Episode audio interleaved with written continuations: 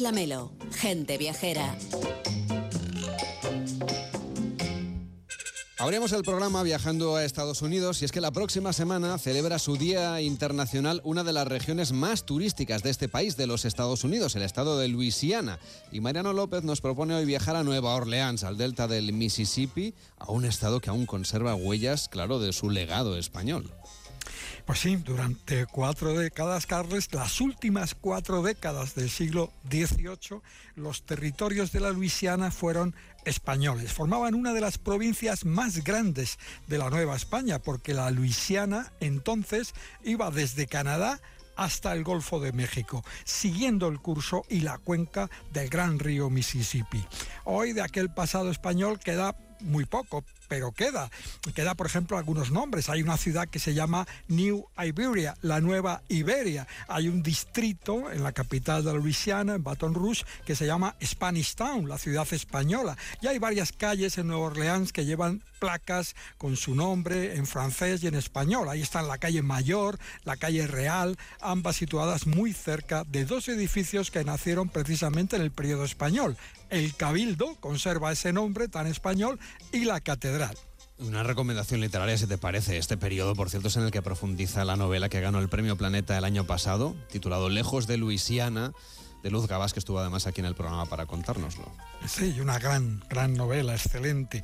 Y un periodo, ese finales del siglo XVIII, en el que se sitúan las raíces de la herencia española quizá más llamativa y menos conocida, la que protagonizan los isleños, descendientes de los canarios y malagueños que llegaron a la región de Nueva Orleans cuando el gobernador de la Luisiana era el español Bernardo de Galvez. Se calcula que hoy viven en Luisiana unos 20.000 descendientes de aquellos colonos. Hay una asociación que se encarga de conservar y promover el patrimonio y las tradiciones culturales de los isleños y un museo con su historia en la parroquia de San Bernard, San Bernardo. La Luisiana hay que decir que es el único estado de Estados Unidos que no se divide en condados, sino en parroquias, otro legado de aquella época. En fin, Luisiana es un estado muy singular, con un riquísimo patrimonio multicultural derivado de la mezcla de culturas, idiomas, sonidos y sabores que se han fundido en este lugar,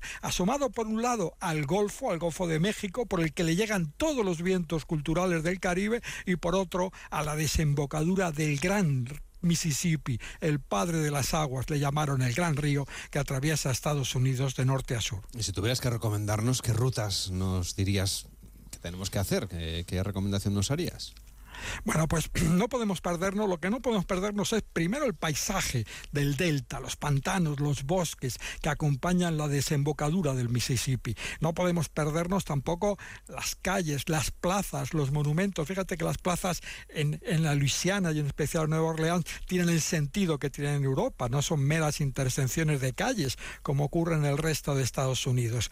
Hay que disfrutar de la comida, una de las más variadas y sabrosas de todo el país y, cómo no, de la música, porque atención, aquí han nacido nada menos palabras mayores, el jazz, el blues, el sideco, el pop de los pantanos, el hip hop sureño y el cajún. Y por supuesto, no podemos dejar de atrás la ciudad de Nueva Orleans, que puede servirnos de base para organizar rutas por todo el estado. Hombre, pues háblanos de alguna de estas rutas, Mariano.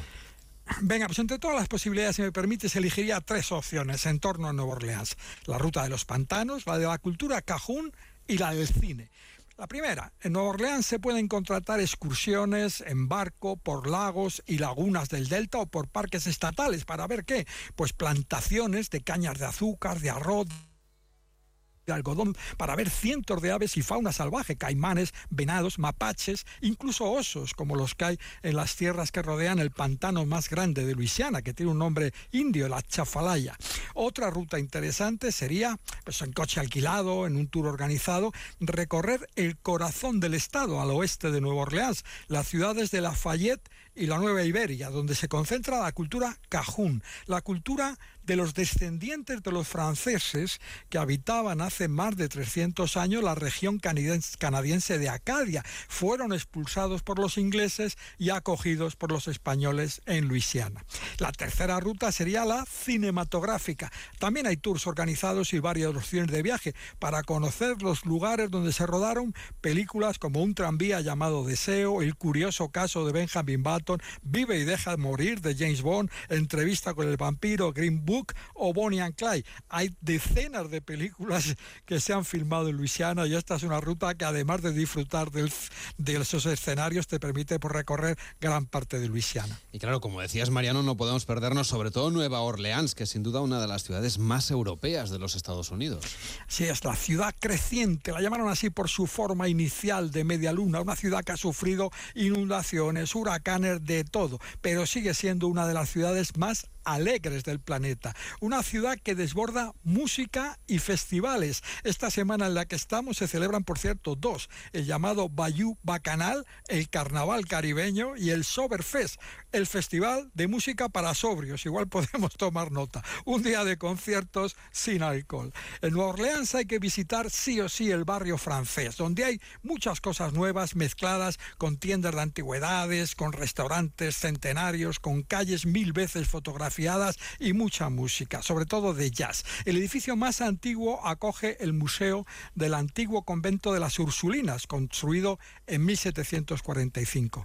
La calle más frecuentada de día es Magazine Street, una calle comercial de más de 9 kilómetros con buenos restaurantes para probar las especialidades locales más famosas. El gumbo, una sopa picante con salchichas, mariscos y verduras, el arroz con judías rojas o la jambalaya, arroz con tomates, pimientos, caldo de verdura y camarones. De noche la calle más visitada es Bourbon Street, famosa por sus edificios de dos plantas con soportales con columnas de madera y por música, siempre música, aunque de noche los espectáculos, los clubs y los restaurantes tienen un serio competidor, el tour nocturno por el cementerio y los lugares más tenebrosos y espeluznantes del barrio francés. Un tour tan demandado o más que el mucho más tranquilo paseo por el río de noche en un barco de vapor con casino y música de jazz. ¿Y qué música nos has traído hoy para despedirnos de Luisiana? Pues mira, una canción de uno de los estilos musicales más animados de Luisiana y menos conocido afuera. Es el estilo llamado en inglés Sideco, en francés Sideco, una palabra que sé que procede de la palabra francesa haricot, judías, y que da nombre a un estilo musical que nació de la mezcla del cajún con las primeras expresiones del blues. A este estilo pertenece el tema que empezamos a escuchar, Just One Kiss, solo te pido un beso, canta Boyok, el bello Jock, Sideco, desde Luisiana.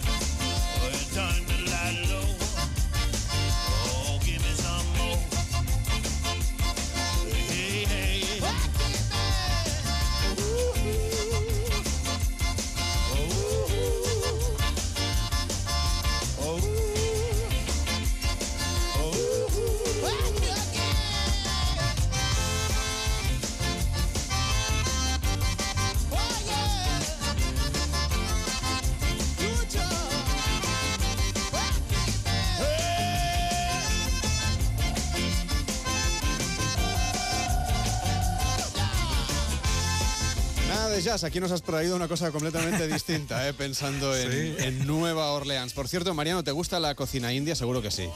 Sí, sí, me gusta. eso es una de las suertes ver de viajar, que te vas, eh, vas descubriendo y te vas interesando por, por, por, muchos platos del mundo. Por ejemplo, por los curres indios, por el dal, esas lentejas excelentes que se, que se consumen allí, por las verduras, por los platos vegetarianos, que bueno, que, que, que, que merecen la pena. Pues te voy a presentar a alguien, a Angelina Chugani ¿Qué tal, Angelina? ¿Cómo estás? Muy Buenos bien, días. muchas gracias por invitarme. Acaba de hoy. publicar Mariano un libro que te recomiendo, se llama Rasa, Sabores, Historias de mi cocina india y está aquí con nosotros para hablar de platos del norte y del sur, porque no solamente del norte vive la cocina india, que es la que más nos llega por aquí. Mm. Cuídate mucho, Mariano, y hasta la próxima.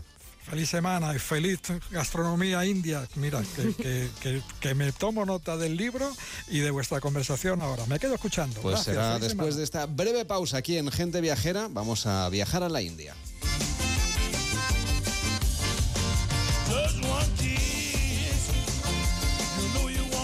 Gente Viajera, el programa de viajes de Onda Cero con Carlas Lamelo.